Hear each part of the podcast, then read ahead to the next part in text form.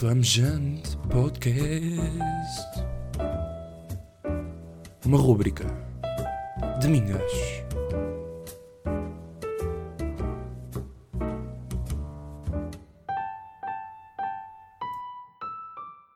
Epá, isto parece incrível porque um gajo está de volta e viemos um bocado mais clichês que o habitual. Ora, como é que a maltinha daqui com vocês é Rico Fazeres e sejam muito bem-vindos a mais um... Mentira. Ahm, não sou o Rico Fazeres, mas posso ser considerado o pai desta merda toda. Mas bom, maltinha, como eu vim para aqui para trabalhar e não para tacos aos tomates, eh, eu vou passar diretamente aos temas, que hoje trago só dois temas que acho que, por sinal, eh, vão ser interessantes de falar. Apesar deste podcast não terá um tempo gigante como tinham os anteriores, mas acho que é algo bastante engraçado que podemos vir a ter. Portanto, eh, let's go para esta merda toda. E o primeiro tema que eu venho falar é nada mais nada menos de que confinamento a partir de quarta-feira.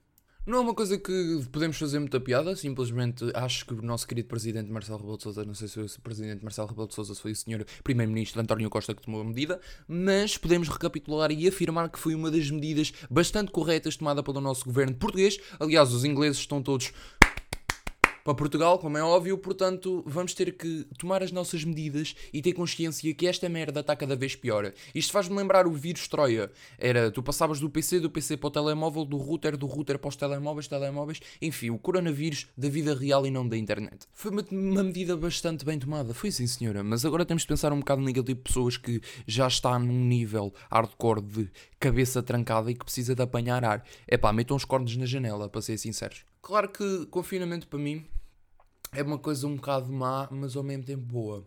Boa porque posso fazer podcasts para vocês, má porque não posso andar de skate e, evidentemente, pôr as práticas do desporto uh, em prática. Mas há uma pequena e grande, bah, pequena grande merda que me assusta.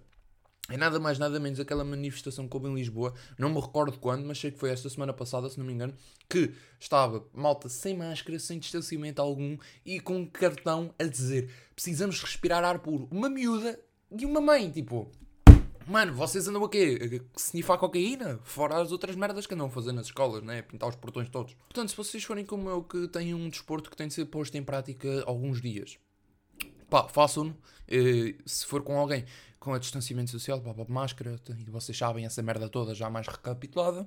Caso estejam sozinhos, é na boa. Portanto, já. Yeah.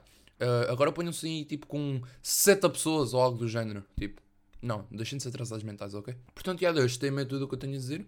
E vamos passar para o nosso próximo tema. O próximo tema é um assunto que eu sabia que existia, mas não sabia que existia em novembro.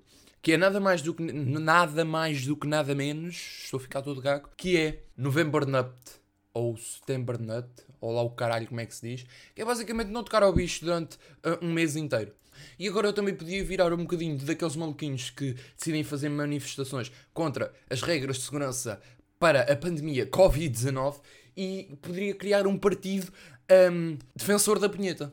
Porque, é, porque não, defender os direitos da punheta. Eu estou a pensar nessa malta que vai participar nesse desafio. Vocês chegam ao final de novembro têm mais os tomates com leite do que uma vaca dos Açores a produzir leite. Mas podemos pensar naquele pessoal que tipo, tem a sua calma e etc. Mas eu penso naqueles gajos que escarafuncham até fazer ferida.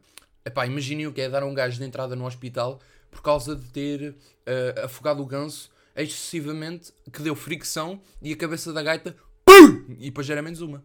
Conclusão que eu quero retirar com isto tudo. Opá, criem um desafio que é quem aguenta melhor as normas de segurança. Quem aguenta melhor as normas de segurança ganha uma estátua tipo num sítio super especial em Portugal. Ok, maldinha? Nice. Portanto, já, manos bros, este foi o podcast. Espero que tenham uma semana excelente ou independentemente do tempo que tiverem a ouvir, espero que tenham um bom dia. Uh, portanto, foi este o podcast de Flamejante e fiquem bem e até ao próximo episódio.